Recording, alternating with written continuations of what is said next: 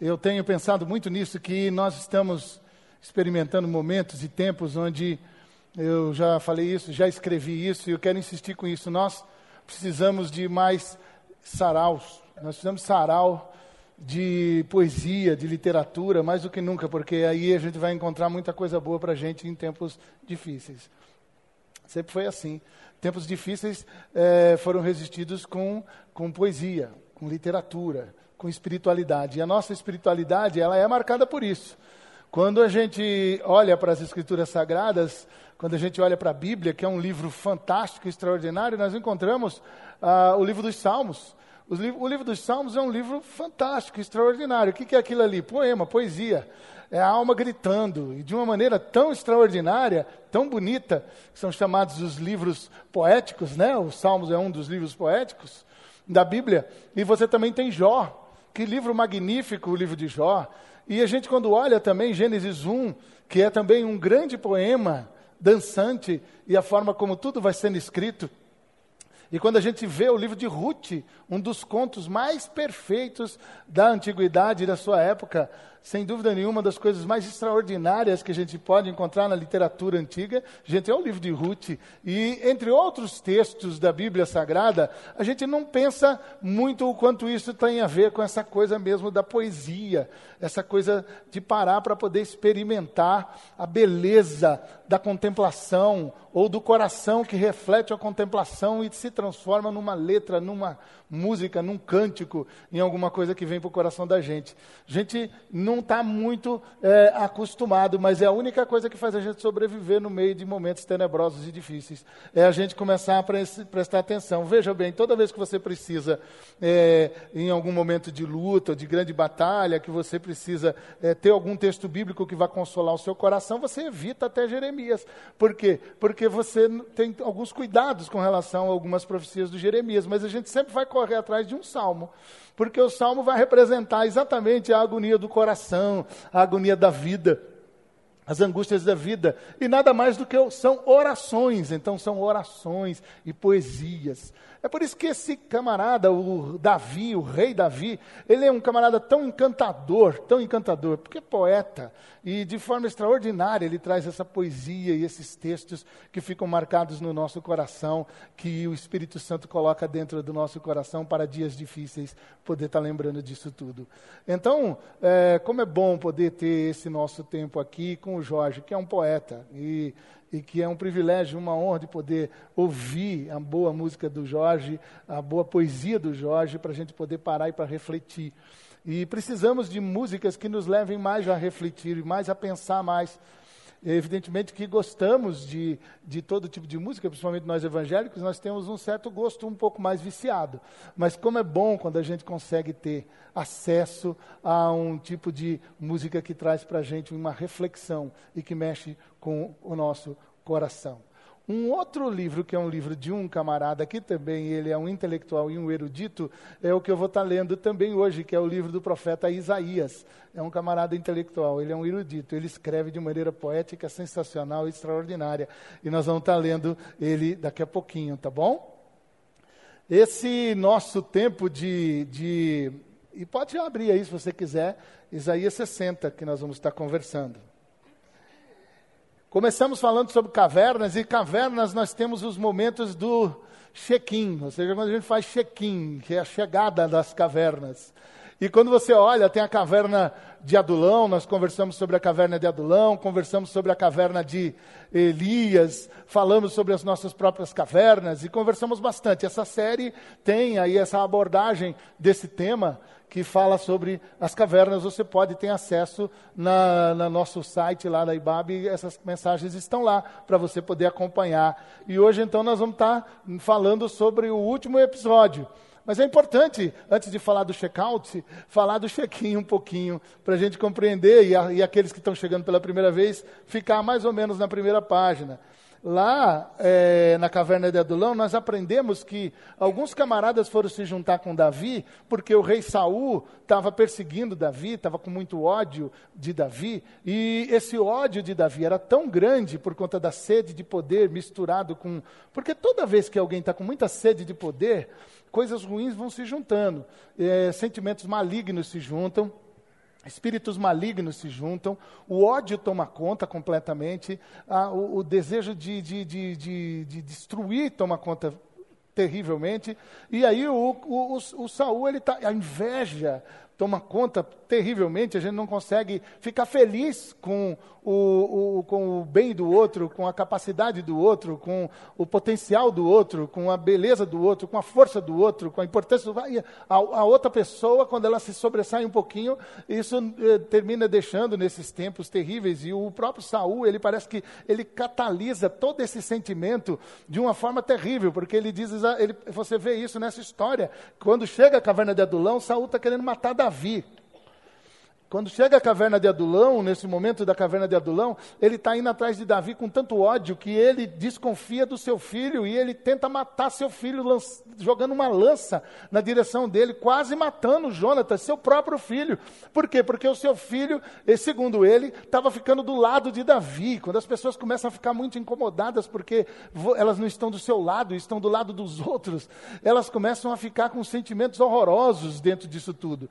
Então, esse cara que é o rei, que tem ali a sua condição, ele tem exército, ele tem um poder bélico, as armas estão à sua disposição. Esse rei então vai para cima de Davi, vai perseguir Davi, e Davi foge. E quando ele foge, não, aí você sabe que quando uma pessoa está sendo comprometida, ou está sendo perseguida, ou está sendo pressionada, a família toda também entra em risco, entra em perigo. Aí o que acontece? A família também de Davi entra em perigo. Por isso que lá na, no texto da caverna de Adulão, os, os familiares de Davi vão para lá se esconder nessa caverna. Só que aí alguns homens começaram a chegar e começou a se formar um bando de caras e tudo gente bonita, elegante e sincera. Gente oprimida começou a chegar, gente endividada começou a chegar, gente amargurada de espírito começou a chegar. Veja que, que gente bacana começou a fazer check-in nessa caverna. Né? Gente oprimida, gente apertada, gente pressionada por algum tipo de opressão ou de pressão, gente que estava é, endividada, devendo alguma, estava devendo alguma coisa, estava com dívidas. E, e essas pessoas endividadas se chegaram ali também e essas pessoas amarguradas, com fel, com a alma, com a existência marcada por fel, por, uma, por, por um amargor horroroso. Tão horroroso e tão profundo que a expressão é amargurados de espírito. Olha, eu não sei direito como é que é, que, em que fase esse negócio acontece, mas eu tenho uma suspeita de que eu já experimentei esse negócio amargurado de espírito. Como é que deve ser esse negócio? Talvez seja alguma coisa que dói muito lá dentro da gente, lateja, e, e, e, e dá um certo. E aí, a gente precisa de um lugar para se esconder. A gente precisa de um lugar para sair de cena. A gente precisa de um lugar para se refugiar. E aí a gente, eles encontraram a caverna, a caverna de Adulão. Mas quantos de nós não temos na nossa caminhada, na nossa vida, momentos onde a gente se percebe absolutamente amargurado de espírito? E como pastor que caminha com alguns de vocês, eu sei que quando estou falando aqui, você sabe que nós sabemos, e eu sei que você sabe que eu sei porque sabemos, dentro do segredo do nosso gabinete, que nunca, jamais, jamais ninguém saberá, a gente conta o milagre, mas jamais conta o santo e nem a santa, que é exatamente essa coisa, exatamente dos meus, dos nossos encontros, da nossa realidade, dessa realidade de, de quão oprimidos muitas vezes estamos de quão endividados, sempre aquela sensação de culpa, de dever, que nos acompanha. E isso tudo vai trazendo para a gente tanta coisa ruim que você vai ficando amargurado de espírito, e desanimado, desacorçoado, meio tipo quase querendo desistir. E aí, esse é o, exatamente o jeitão das pessoas que procuram cavernas. E essas cavernas são esses lugares, para a gente sair um pouco de cena, para ver se saindo de cena a, as pessoas erram a gente. Já viu aquela palavra espiritual que você pode fazer com súplicas de angústia, de, de, súplicas e pedidos de oração? Me erra, em nome de Jesus, me erra. Já viu esse negócio assim? Entendeu? É um momento, você não passou já por momentos assim, onde você fala assim, meu Deus do céu, por que, que essa pessoa não me erra? Não é? Me erra longe, me erra longe, mas não, a pessoa sempre acerta você. A impressão que dá é que tu virou um alvo eh, gigantesco, né? um álvaro numa tauba de tiro ao álvaro, que não tem mais onde furar, né? E isso tudo vai fazendo com que a gente marcado por essa, por essa realidade, por essas realidades, a gente vai fazer check-in em algumas cavernas. E caverna, ela não tem. Graças a Deus pelas cavernas. Porque são essas cavernas extraordinárias onde a gente vai precisar se esconder, se refugiar, sair de cena. Um lugar para se encontrar. Um lugar para pedir a Deus ir para a vida, para, vir, para a vida. Não tem aquele negócio assim, também, que é um versículo bíblico? Para a vida que eu quero descer, não é? é pronômios, né? não sei o quê. Para a vida que eu quero descer. Aí você entra nas suas cavernas benditas, e lá você então se refugia, e lá você vai ter oportunidade de se encontrar e lá você vai ter oportunidade, se aproveitar bem a caverna, você vai ter oportunidade, porque caverna é para se aproveitar, tempo de caverna é para saber aproveitar, é saber pedir a Deus para que você aproveite bem esse seu tempo de caverna. Não desperdice o seu tempo de caverna. Caverna não é para se desperdiçar, caverna é para se aproveitar. E quando você começa a entender o que é que significa esse momento de caverna, você então vai conversar consigo mesmo. Você vai começar a se encontrar e a se reconciliar com a sua história pessoal. Aí você vai começar a conversar com os seus sentimentos de opressão. Você está oprimido, então você vai começar a conversar com os seus sentimentos de opressão. O que, que é que lhe oprime? muito mais do que o opressor, ou a opressora, ou a quem oprimiu, ou a situação que lhe oprimiu, mas o que esse sentimento de opressão provoca em você. E você vai ter oportunidade de conversar com isso. Você vai ter oportunidade de enfrentar isso. Você vai ter oportunidade de falar com Deus sobre isso. Mas também você vai ter oportunidade de falar com Deus sobre as suas dívidas e começar a confessar diante de Deus as suas dívidas e falar com Deus sobre as suas dívidas. E ao conversar sobre as suas dívidas, ao conversar com Deus sobre as suas dívidas, ao ficar eh, eh, aceitando e assumindo de fato a dívida, assumindo a dívida, e ao fazer esse movimento, encarando a sua humanidade como qualquer ser humano, qualquer ser humana, não é isso? Sem nenhum tipo de promessa que vai arrancar você rapidamente do SPC, mas uma verdade, que, porque não é assim, na vida não é assim, ah, se fosse assim, não é isso? A gente até votava para presidente, se fosse o caso. Por quê? Porque vai tirar a gente do SPC. Não é assim, assim assumir a nossa realidade, a nossa compreensão das nossas dívidas e encará-las com humanidade, com naturalidade. Isso é algo que faz com que você olhe para a sua vida, para a sua existência e fala, eu sou assim, pronto. Aconteceu isso, pronto. Pronto, o que, que, eu vou fazer? Agora já foi. Vou me matar agora? Eu não vou. Agora o que, que eu vou fazer? Ah, vou tratar disso. Eu vou admitir isso. Vou encarar o que tem que ser encarado. E a caverna é boa por causa disso. Porque você vai conversar com isso, vai admitir isso, vai parar de fugir disso. E vai poder encarar. E aí você de repente vai descobrir que você é um ser humano de carne e osso. Vai descobrir que você é pó vai descobrir que você é humus. Vai tirar essa ideia de superpoderoso e superpoderosa que você é, meninas superpoderosas, né? É, meninos superpoderosos.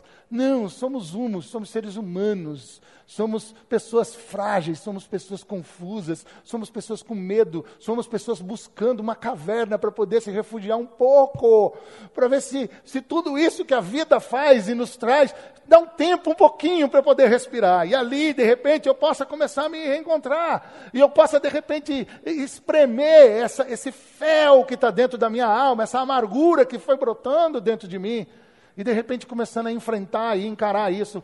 É, é, é um negócio extraordinário quando a gente faz um check-in correto dentro da caverna. E quando isso começa a fazer, e você encara esse momento de uma maneira muito séria, vou falar uma coisa meio óbvia aqui, aliás, as coisas que eu falo são sempre muito inteligentemente óbvias. Check-out bom só acontece com um check-in honesto. Não venha querer sair de uma caverna sem nunca ter entrado lá. E nem queira sair rápido, porque não se sai rápido de uma caverna. Toda saída rápida de uma caverna é uma saída temerária, perigosa, vai deixar coisa por fazer. Não se sai rápido de caverna. E principalmente dependendo da dúvida, dependendo da dívida, dependendo da amargura, dependendo do sentimento de opressão, dependendo do sentimento de rejeição, dependendo seja lá do que for, que é desgraceira que caiu na sua cabeça, você, você vai querer sair rápido. Não, pare com esse negócio de querer sair rápido, não é assim. Mas não é assim mesmo. Mas chega uma hora de colocar a cara fora da caverna. Chega uma hora de colocar uh, o rosto para fora da caverna. E isso é um negócio magnífico. O texto que eu escolhi em Isaías 60, lerei na Bíblia Mensagem. E Isaías 60 está falando do terceiro Isaías, porque o livro de Isaías tem três Isaías, o primeiro, o segundo e o terceiro. e esse Isaías 60 está no terceiro Isaías. E isso acontece durante uma época que é exatamente depois que o povo passou pelo cativeiro. Então essa profecia ela teve um momento para uma determinada época, que é Isaías 60, mas ela também é uma, uma profecia escatológica que apresenta a consumação de todas as coisas quando o Senhor Jesus encerrar todas as coisas e encerrar todas as coisas com a consumação do reino e vindo com poder e grande glória quando todas as coisas encerrarem e terminarem. Mas é olhando essa profecia, que é alguma coisa que aconteceu num tempo lá atrás, para um determinado momento, para um povo, para uma nação, e também olhando para esse Isaías 60, que apresenta uma verdade que ainda vai acontecer lá na frente, na eternidade, quando tudo se consumar, a gente olha para isso e traz algumas coisas para o nosso coração, tentando customizar esse texto, para poder falar sobre esse momento, que é o momento de colocar a cara fora da caverna. E isso eu enxerguei aqui em Isaías 60. Esse texto tem a ver com uma coisa que aconteceu no dia que eu acordei pela primeira vez nesse novo espaço que eu mudei. Então eu não estou trazendo, como sempre, nada para vocês que eu já não tenha, de alguma forma, experimentado para mim e vivido isso para mim. Deus me deu Isaías 60, quando eu acordei, que lá ainda está sem janelas, com o sol batendo ali no, no, no, no Terraço Itália e no Copan e na Secretaria da Educação. Lindo solzão. E aquilo ali me trouxe, o Espírito me trouxe no coração Isaías 60. E eu peguei Isaías 60 para mim. E eu quero então ajudar e de alguma forma pedir que você pegue também Isaías para você. E nós vamos tentar fazer uma customização no final. E eu vou dizer como é que é isso. Mas vamos comigo pensar um pouco sobre isso. Olhe lá o que está escrito em Isaías 60. Eu lerei na Bíblia a mensagem.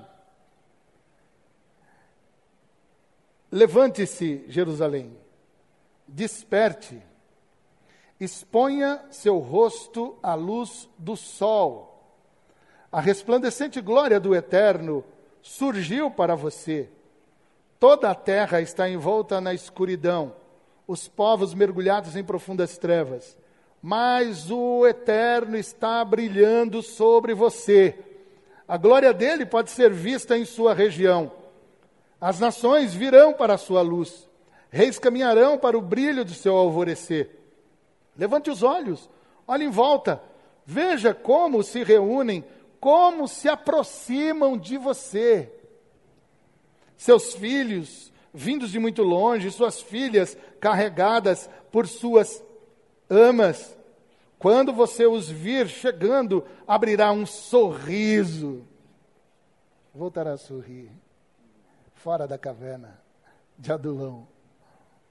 Seu coração vai se encher de alegria, sim, vai explodir de contentamento. Todos aqueles povos voltando pelo mar para o reencontro. Uma bela colheita de exilados reunidos das nações. Olha que bonito.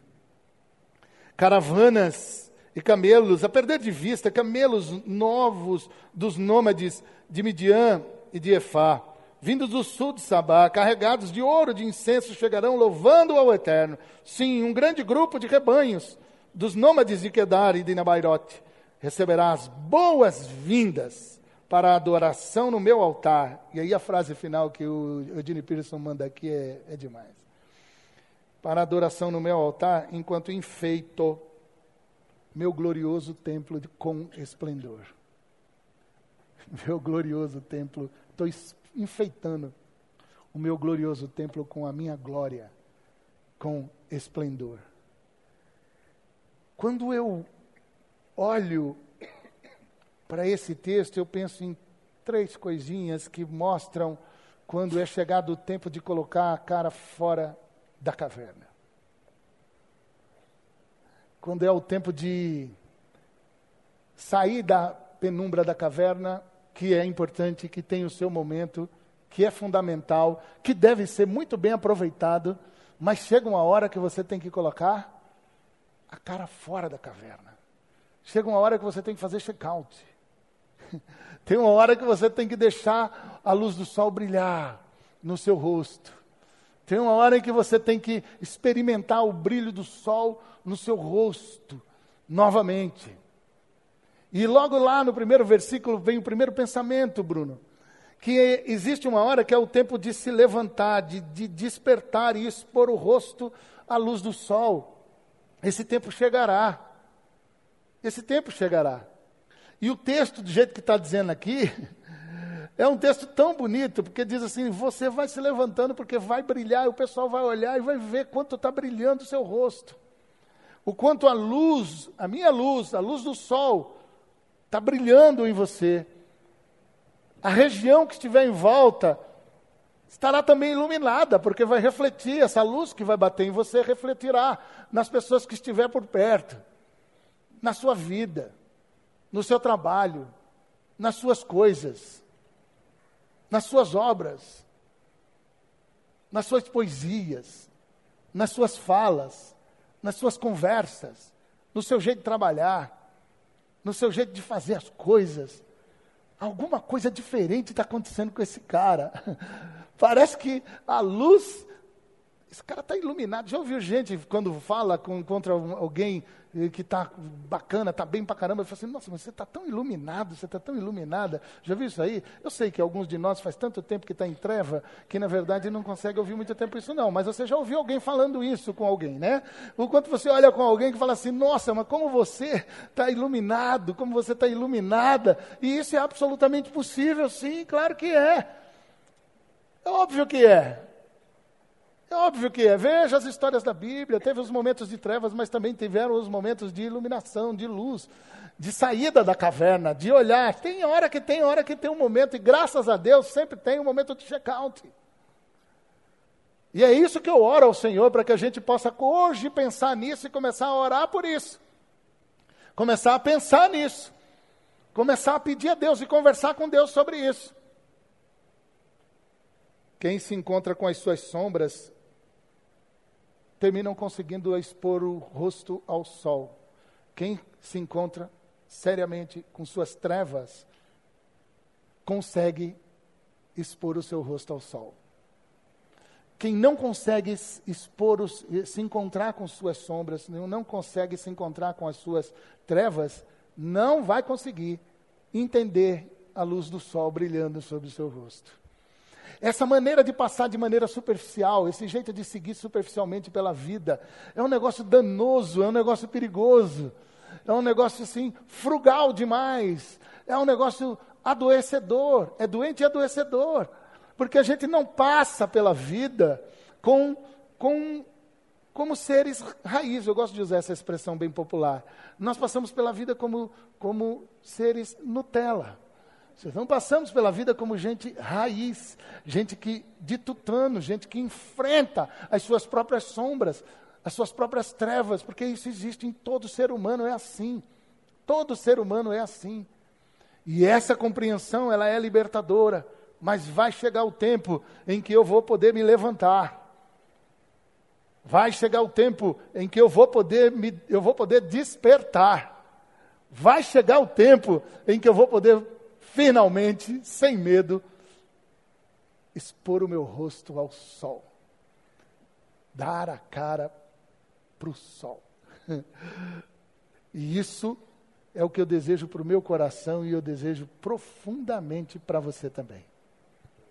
Mas tem uma, outra coisa nesse texto que eu acho bacana, é que um monte, viu? Um monte de gente voltando, um monte de gente se reaproximando, os camelos, gente junto, chegando, os filhos com as suas amas. Vocês imaginaram, ficaram com a imagem de quando ele, o texto, eu fui lendo o texto, de um monte de gente chegando, um monte de gente voltando.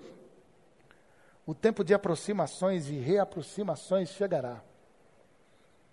O tempo de aproximações e reaproximações chegará.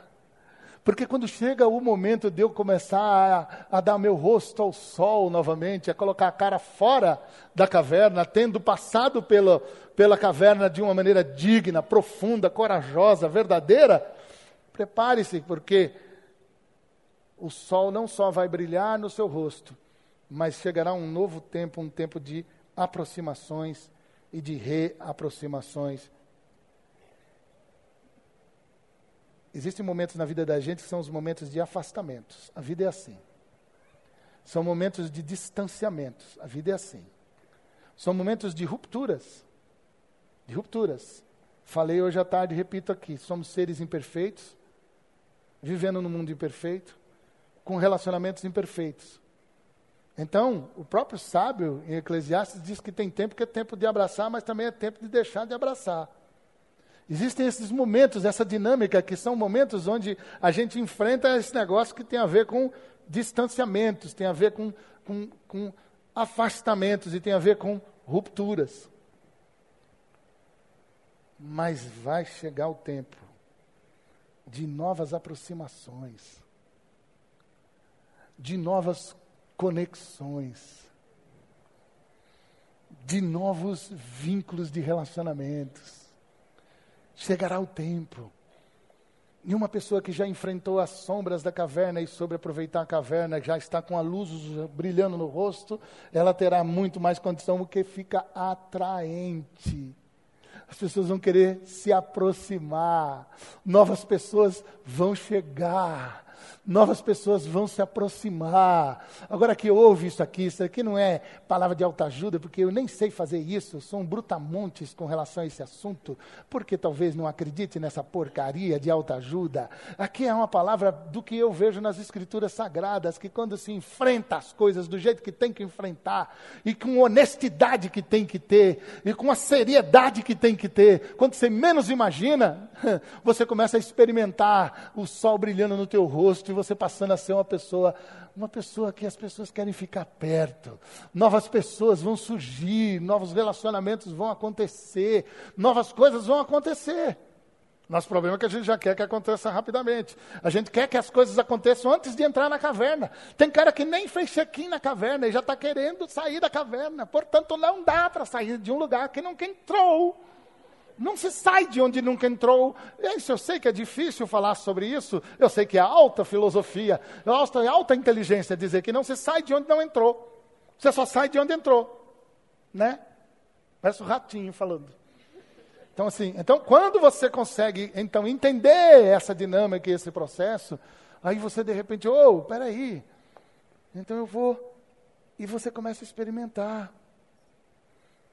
E aí, quando eu me reencontro, eu abro espaço para outros encontros. Quando eu me reencontro, putz, cara, Levisão, estava com saudade de você. Levisão, putz, estava com saudade de você. Eu não tenho muita paciência com o Levisão, eu queria que vocês soubessem disso. Até ele me deixa muito puto, muitas vezes. O Levisão me enche o saco, muitas vezes, não poucas vezes. E eu fico tão duro com o Levisão, tão impaciente com o Levisão. Eu fico tão, tão, tão eu pego tão pesado com o Levisão, que aí eu de, percebo que, de repente, quando eu enfrento esse momento de caverna e começa a brilhar a luz do sol de Deus no meu rosto, eu começo a ter saudades do Levisão. E aí eu começo a encontrar o Levisão. E eu falo assim, não é que a Levisão é bacana? Esse Levisão, ele é legal. E você passa a ser mais generoso com você mesmo, mais generosa com você mesma. Aí você descobre um negócio que é um negócio assustador. Ou seja, Deus gosta de você do jeito que você é. Deus gosta de você. Você não precisa fazer força para Deus gostar de você. Vou fazer uma força agora para ficar gostável para Deus. Esquece essa bobagem. Deus gosta de você. E ponto. Esses dias eu estava falando assim, Senhor Jesus, me ajuda a olhar para mim como o Senhor me olha. Não tem aqueles memes assim? Quero casar com um cara que olhe para mim como fulano olha para ciclano. Não tem uns negócios assim? Não tem umas coisas assim? Não tem? Então, por exemplo, então, eu queria fazer um meme, mas aí eu pensei, putz, não vai dar muito certo, mas eu sou ruim, tipo, senão eu já tinha feito. Jesus olhando para mim. Mas assim, Jesus olhando assim, olhando, aquele jeito de quem está apaixonado mesmo, que gosta. Quero casar com alguém que olhe para mim como Jesus olha. é uma boa, é uma boa, uma boa. Isso aí, um pedido bom para orar para o Senhor. Não é não? Mas não é a outra pessoa que tem que olhar para você do jeito que Jesus olha, é você que tem que olhar para você do jeito que Jesus olha. Deus gosta de você. É isso que te digo. Aí é o pastor mineiro falando. Deus gosta do você. Trem. tá bom? Trem ruim. Deus gosta do você. Trem ruim. Gosta muito. Coisinha de Jesus.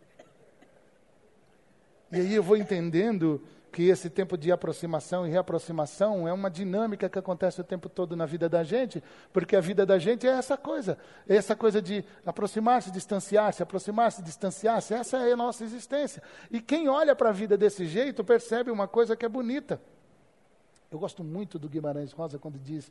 É, bom, Guimarães Rosa tem quem não gosta de, de nada, de, gosta de tudo dele, né? Mas eu acho legal aquela lá. Viver é um rasgar-se e remendar-se todos os dias. Olha que beleza. Não é? Não devia ser. Pronômios um, dois, agora. Não é isso? É um rasgar-se, um remendar-se todos os dias. E quando a gente começa a ter essa compreensão, a gente começa a ser mais misericordioso com a gente mesmo. E aí a gente abandona o cinismo e a hipocrisia na hora de olhar o outro. Porque somos assim. Mas vai chegar o tempo de aproximações, reaproximações, novas conexões, novas relações. Você pode nessa hora dizer: Eu recebo. Essa é a parte do levantar a mãozinha, bem neopentecostalmente falando. Recebo, recebo. E o tempo de se alegrar novamente chegará. Ah, vai chegar o tempo de se alegrar novamente chegará.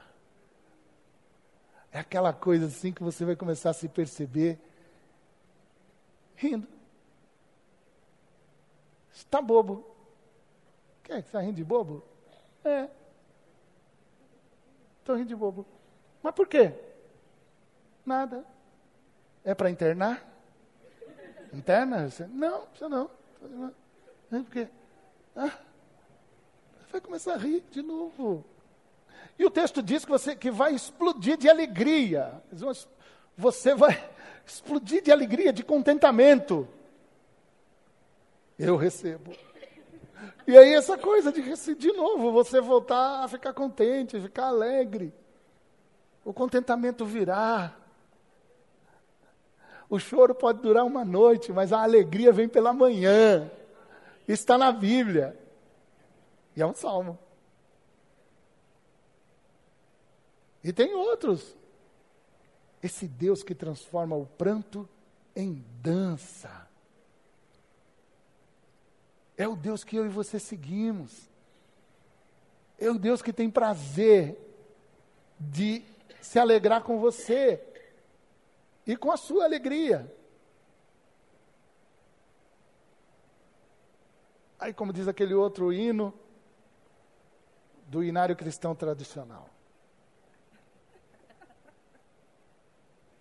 Ando devagar, porque já tive pressa. E trago esse sorriso, porque já chorei demais. Não é? Começar a curtir o sabor das massas e das. Ah, todo mundo conhece o hino, né? Crentaiada fervorosa. Não é não? Então aí você começa a falar, meu Deus do céu, o tempo de se alegrar chegou. Porque tem tempo de chorar. No tempo de chorar, chore. No tempo de chorar, se acabe de chorar. Então, cuidado para a alma não sair do zóio, pelo zóio, pelas lágrimas junto. Você puxa a alma de novo para poder voltar. Mas chore, derrame sua alma, chore para valer. Mas em nome de Jesus, prepare-se. Porque não vai ser só chorar. Não, não vai ser só chorar. A gente vai se alegrar de novo. Vamos botar a sorrir. Fora da caverna de Adulão.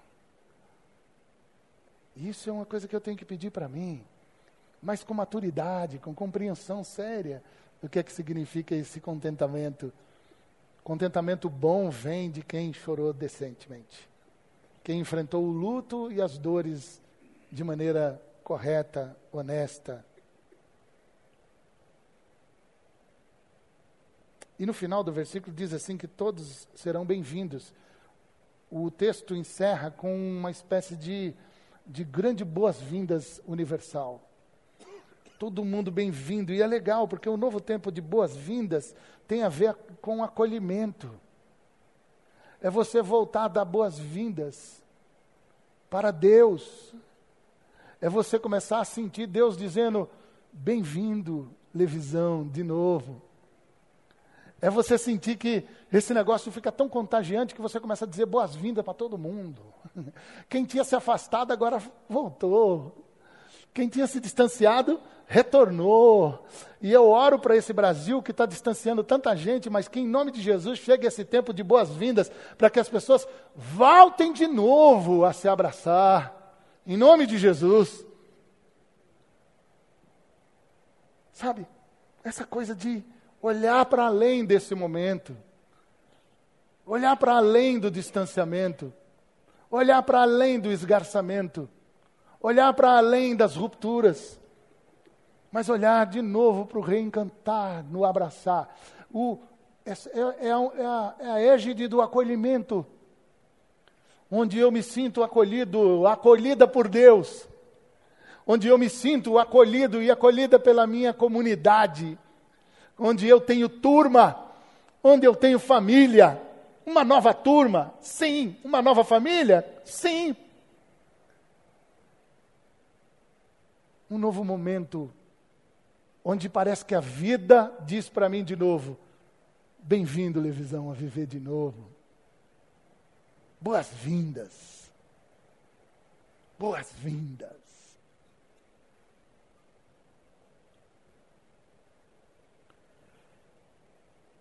Eu quero encerrar com uma fala do apóstolo Confúcio.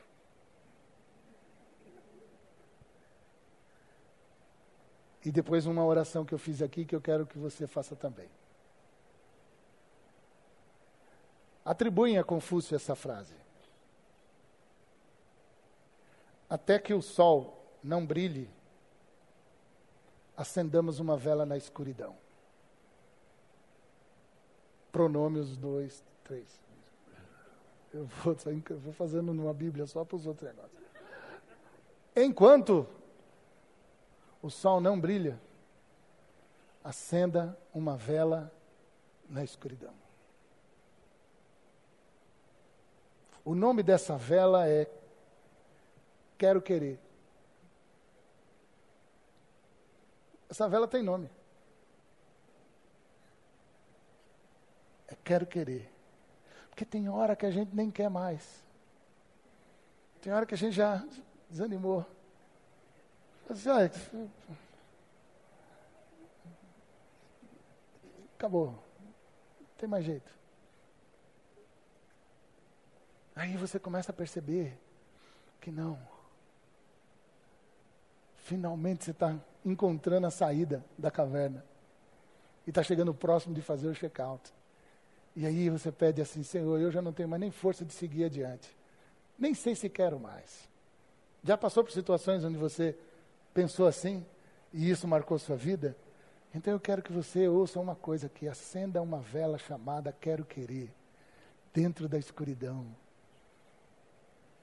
Mesmo que o sol ainda não tenha brilhado, acenda essa vela dentro da escuridão agora.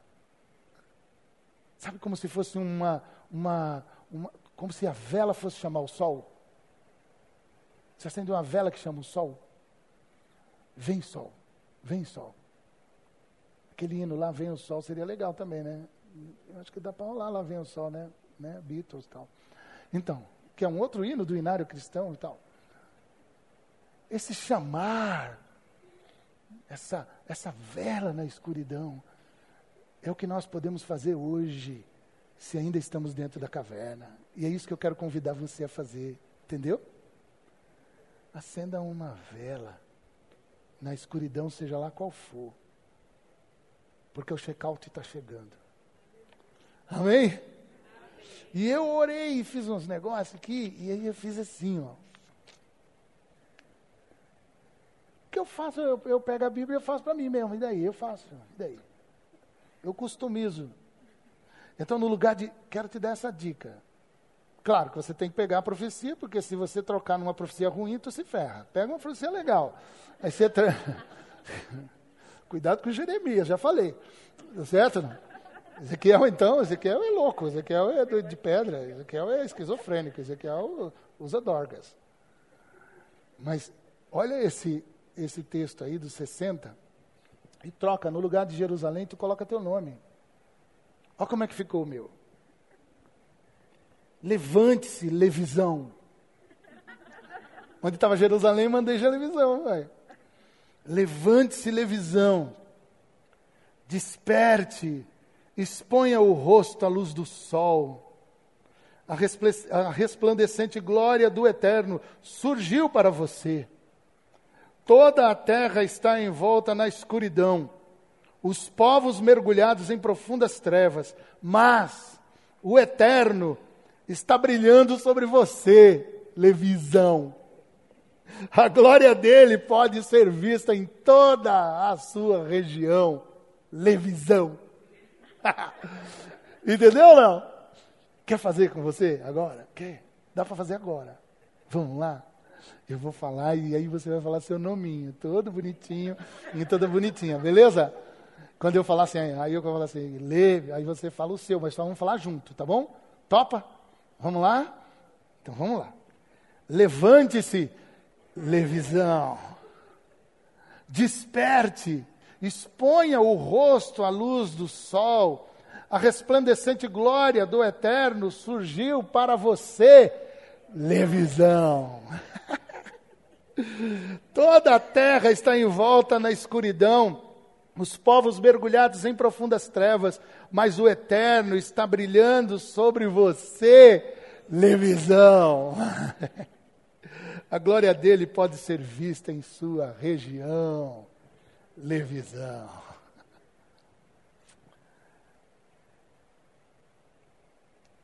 Senhor, que o tempo de levantar, despertar e dar a cara ao sol chegue para mim, para minha família, para a Ibabe e o Brasil que eu me volte para o sol sem esquecer das trevas que cercaram a mim, a minha família, a minha Ibabe e o Brasil.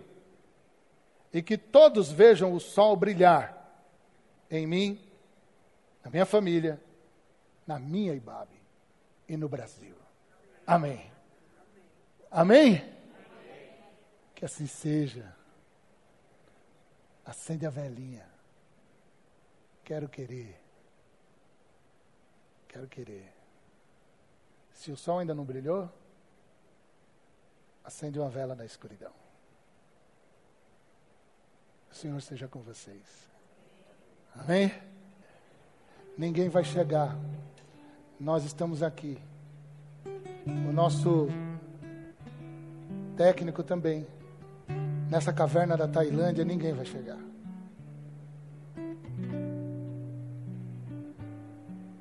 Nessa da caverna da Tailândia a gente vai morrer. A água já fechou todas as saídas. Alguém poderia ter pensado assim. O que tudo indica, parece que ele, o técnico foi tão impressionante que ele ficou motivando e inspirando os meninos ali para que eles não desistissem.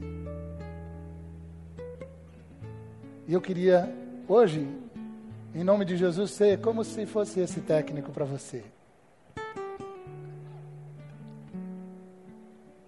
Não desanima não. Vai dar certo. Vamos acender uma vela nessas trevas. Vamos acender uma vela nessas trevas. Porque o sol vai brilhar de novo. Quando tiver quase que faltando o ar para poder ter esperança, ar de esperança mesmo para continuar. Que você, hoje à noite, com, essa, com essas músicas, com essa reflexão, Deus tenha tocado seu coração para dizer o seguinte: Vamos acender de novo a vela do quero querer. Eu quero querer sair daqui. Eu quero querer voltar a ter esperança de que eu vou de novo ver o sol. Eu quero voltar a ter esperança de que eu vou voltar. Eu vou fazer check-out nessa caverna. Vai chegar a hora de sair e eu vou sair. Em nome de Jesus. Senhor, muito obrigado, porque o Senhor é o Deus que fica com a gente na caverna. Louvado seja o nome do Senhor, o Senhor está junto da gente. Por mais terrível que seja esse vale da sombra da morte, misturado com caverna, misturado com deserto, misturado com, com abismo, nós temos o Senhor do nosso lado. O Senhor está conosco. cantando para a gente: Lá vem o sol. cantando para a gente: Lá vem o sol. Falando para a gente segurar a onda mais um pouco. Mais um pouco. Que os nossos momentos de sexta-feira são terríveis. Os momentos de sábado isolado e abandonado, sepultado, são terríveis. Mas o domingo da ressurreição sempre virá, sempre virá. Que o Senhor faça com que a gente Volte a acreditar nisso, nessa verdade de que pode demorar, mas nós vamos colocar a cara para fora dessa caverna e nós sairemos para um novo momento, uma nova fase na vida, onde a gente vai se pegar rindo, contente experimentando a unção do acolhimento, acolhendo e sendo acolhido, e de forma especial e extraordinária, experimentando novos relacionamentos, novos vínculos, ressignificando encontros, finalmente levantando, finalmente despertando, finalmente sentindo o sol brilhar no rosto e já queremos daqui já dizer para o Senhor: toda honra, toda glória e todo louvor seja dado ao Senhor. Porque nós vamos sempre nos que, querer se reunir em torno do altar do Senhor. Enquanto o Senhor está adornando o templo do Senhor com o resplendor da sua glória. Oh, Jesus, enche o nosso coração de fé e de esperança nessa noite. E que isso seja algo tão bonito que o brilho do sol ou da luz da vela já possa refletir sobre as pessoas que estiverem perto da gente. Pois é assim que eu oro por mim e pelos meus irmãos e irmãs, em nome de Jesus. Amém. Amém? Eita, eita, dá um beijo aí, um abraço, em pelo menos umas três, quatro, cinco pessoas, tá bom?